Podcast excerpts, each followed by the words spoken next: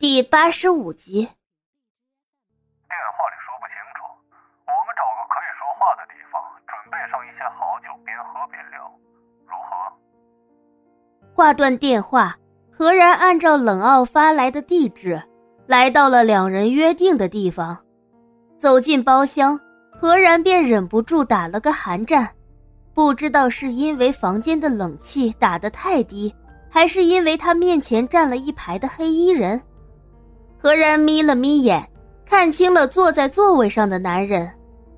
冷傲五官端正，颧骨微微隆起，一双眼里带了几分笑意，嘴角也微微扬起，似笑非笑。看着坐在对面的人，何然微微皱起眉。这人的五官和冷夜晨竟然有几分相似，况且对方也正好姓冷，莫非？何老板，你来了！来来来，我这儿有一瓶上好的红酒，特地从法国的私人酒窖里带过来的，你快尝尝。何然瞥了一眼冷傲，又将目光落在了他周围的一帮人身上。冷傲眯眼笑了笑，让身边的人都退出了房间，只留叶天一人，在冷傲的对面坐下。何然开门见山：“说吧。”你这么费尽心思找我来做什么？听他这样直截了当，冷傲眼里闪过一丝不悦，可嘴角的笑意却丝毫不减。何老板也是快人快语，那冷某就不和你兜圈子了。说到这里，冷傲顿了顿，意味深长的对着何然一笑：“我昨天听何老板说，想要夺回何氏地产，还有一个女人。”听到这样的话，何然皱起眉头。他昨天真的对一个陌生人说了这样的话吗？你想做什么？何然警惕的问。冷傲笑着摇了摇头，垂眸摆弄着手中的佛珠，缓缓的说：“何老板，你这就没意思了。我们既然一起喝了酒，也算是半个朋友了。”谁要是给你不痛快的话，那就是给我不痛快。我怎么会眼睁睁看着何老板你的家产和女人落到别人的手里呢？何然敏锐的捕捉到冷傲脸上一闪而过的凶狠，不禁微微蹙眉。他脑子飞速的运转着，终于忍不住脱口而出：“你是冷夜晨的亲人。”亲人，哼。冷傲像是听到了什么笑话一般，冷笑了两声。这个称谓还真是让我不习惯。何然将对面的人上下打量了一番，心中涌起无数的疑惑。冷傲的年纪看上去似乎比冷夜晨要大几岁，可自己并没有听人提过冷夜晨还有个这样的哥哥。不用猜了，我就是冷夜晨的哥哥。冷傲说着，稍稍活动了几下手腕，语气里透着几分不耐烦。同父异母的哥哥。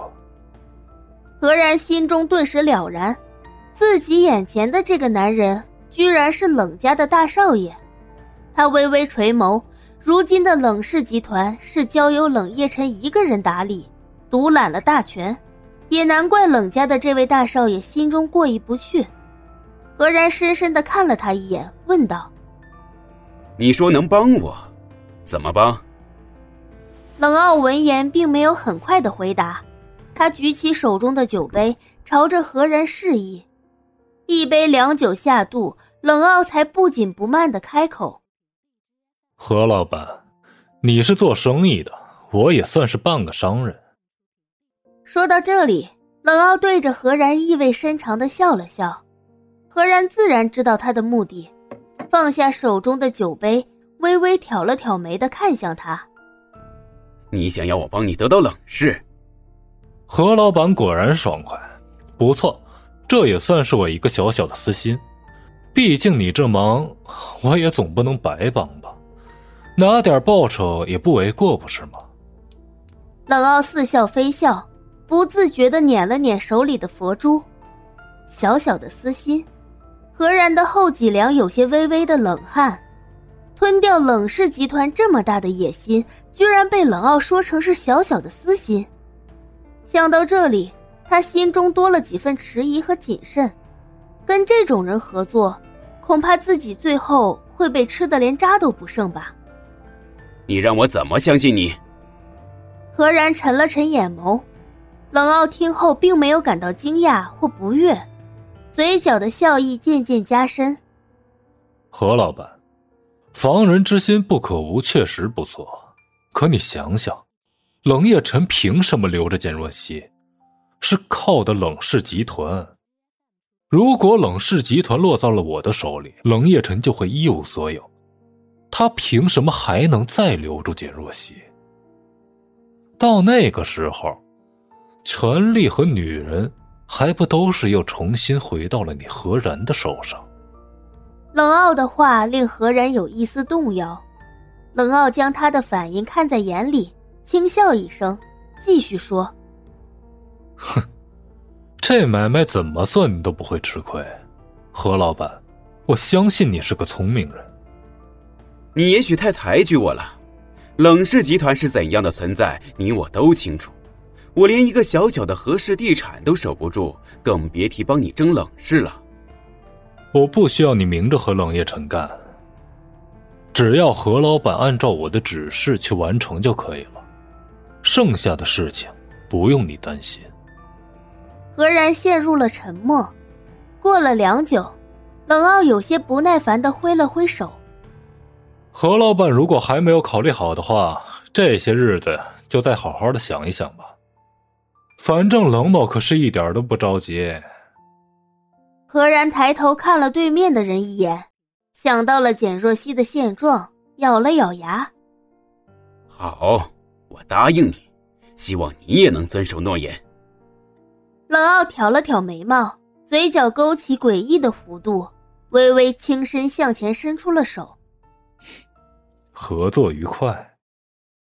晚间，冷夜辰还没有回来，简若曦一个人在餐厅里吃晚饭，望着面前的清汤寡水，简若曦只觉得食之无味，只吃了一点点东西，便起身回房休息了。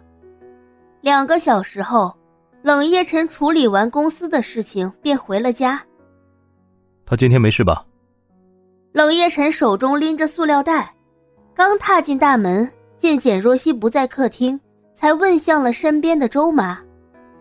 周妈点点头，一五一十的回答：“简小姐今天和平常一样，都按时服药了，只是午饭和晚饭的时候基本都没吃什么东西，现在回房间休息了。”这怎么行？